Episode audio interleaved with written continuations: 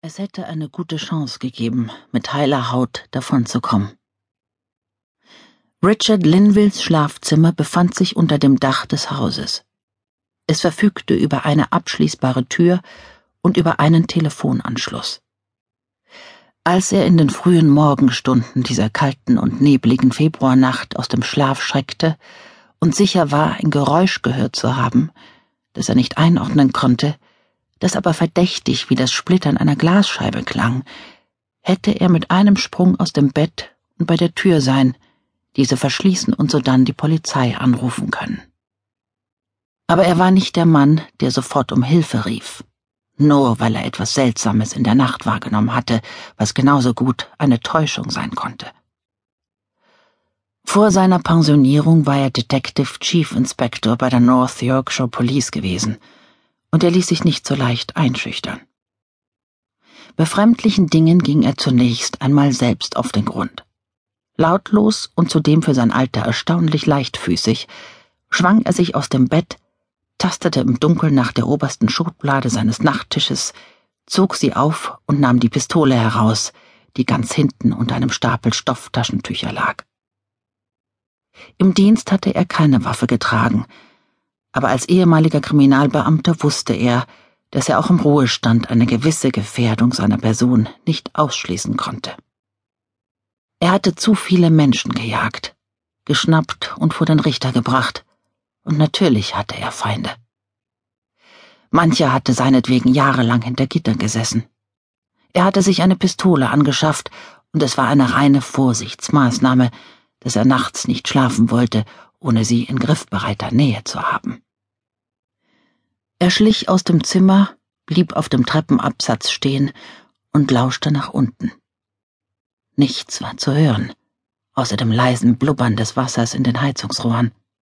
Kein ungewöhnliches Knarren oder Quietschen, nichts mehr, was auf gesplittertes Glas hindeutete.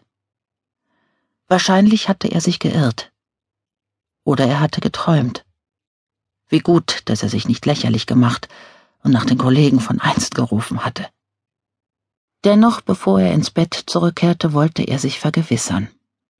Geschmeidig und ohne ein Geräusch zu verursachen, bewegte er sich die Treppe hinunter. Er würde im März 71 Jahre alt werden, und er war stolz darauf, dass sein Körper noch kaum Alterserscheinungen zeigte.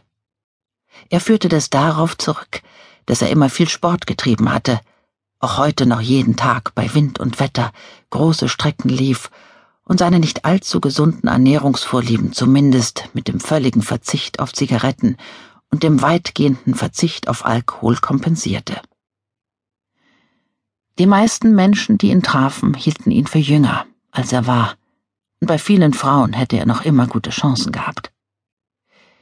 Ihm lag bloß nichts daran. Brenda, die Frau, mit der er 41 Jahre lang verheiratet gewesen war, war drei Jahre zuvor nach endlosen Kämpfen an Krebs gestorben. Er war unten angekommen. Rechts von ihm befand sich die Haustür, die er wie jeden Abend sorgfältig verschlossen hatte. Vor ihm lag das Wohnzimmer, dessen Erkerfenster nach vorne zur Straße hinausging. Richard spähte hinein. Alles still dunkel, leer. Die Vorhänge waren nicht zugezogen.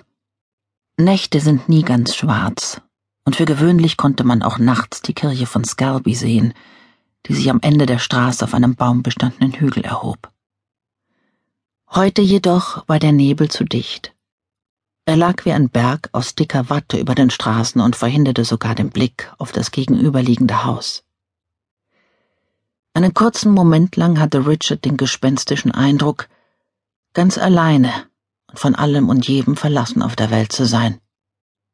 Aber dann rief er sich zur Ordnung. Blödsinn. Alles war wie immer. Es lag nur am Nebel. Gerade als er sich umwandte, vernahm er erneut ein Geräusch. Es klang wie ein leises Knirschen und war ganz und gar nicht in die üblichen Geräusche des nächtlichen Hauses einzuordnen. Es schien aus der Küche zu kommen und hörte sich an, als sei jemand auf Glassplitter getreten. Was zu dem Klirren von Glas passen würde, das irgendwie in Richards Schlaf gedrungen war.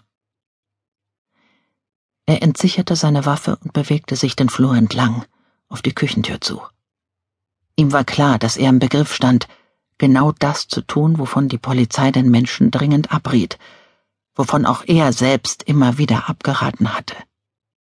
Wenn Sie glauben, dass Einbrecher in Ihrem Haus sind, dann versuchen Sie bloß nicht auf eigene Faust zu handeln. Bringen Sie sich in Sicherheit, indem Sie entweder das Haus verlassen oder sich irgendwo einschließen und rufen Sie dann telefonisch Hilfe herbei. Verhalten Sie sich dabei so leise und unauffällig wie möglich. Den Tätern sollte nicht klar werden, dass Sie bemerkt worden sind. Aber das galt natürlich nicht für ihn. Er war die Polizei auch wenn er nicht mehr im Berufsleben stand. Außerdem hatte er eine Waffe und konnte ausgezeichnet damit umgehen. Das unterschied ihn von den meisten anderen Bürgern. Er hatte die Küchentür erreicht. Sie war geschlossen. Das war sie in Winternächten immer. Die Tür, die von der Küche in den Garten führte, war alt und ließ viel zu viel Kälte hinein, die dann wenigstens nicht in den Rest des Hauses dringen sollte.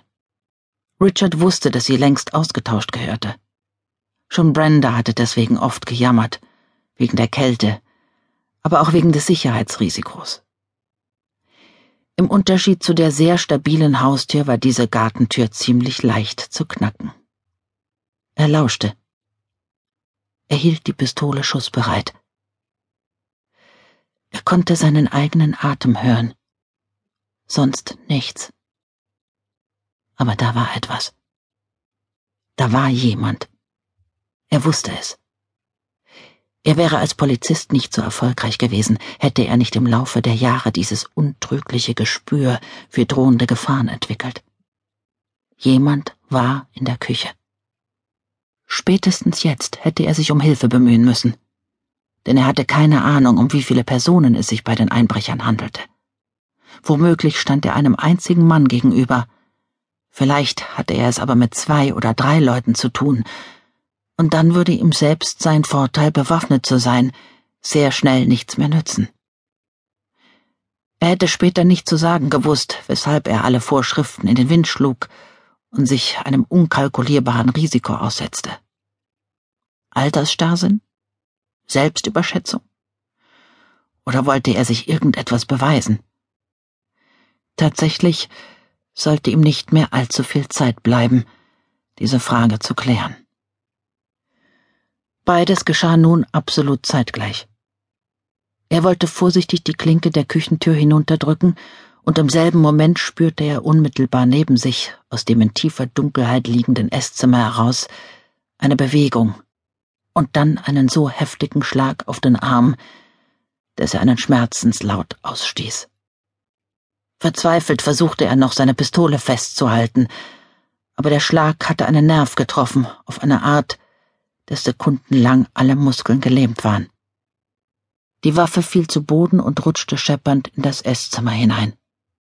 Richard machte eine Bewegung zur Seite, wollte hinterher, obwohl er wusste, wie zwecklos dieses Ansinnen war. Sein Feind befand sich ja genau dort, im Esszimmer, und ihm ging auf, dass sein allergrößter Fehler während der letzten Minuten darin bestanden hatte, es als gegeben anzunehmen, dass der Einbrecher durch die Küche ins Haus eingedrungen war, weil sich dort die unsicherste Stelle befand. Aber auch das Esszimmer hatte eine Tür, die zum Garten hinausführte, und offensichtlich hatte er dort die Scheibe eingeschlagen. Richard hatte während seiner Dienstjahre viele junge Polizisten ausgebildet, und das erste Credo, das er ihnen vermittelte, hatte stets gelautet Nehmt nichts jemals als gegeben hin. Alles muss überprüft werden. Jede nur denkbare Option. Euer Leben und das anderer Menschen können davon abhängen. Er konnte es nicht fassen, dass er in dieser Nacht gegen nahezu jeden seiner Grundsätze verstoßen hatte. Dann ließ ihn auch schon ein kräftiger Schlag in den Magen in den Knien einknicken und gleich darauf krachte eine Faust gegen seine Schläfe. Ihm wurde ganz schwarz vor Augen. Nur einen Moment lang, aber das reichte, um ihn zu Boden kippen zu lassen. Er verlor nicht die Besinnung, obwohl sich die Welt plötzlich rasant drehte und ein Schwindelgefühl in auf und abschwellenden Wellen über ihn hinweglief.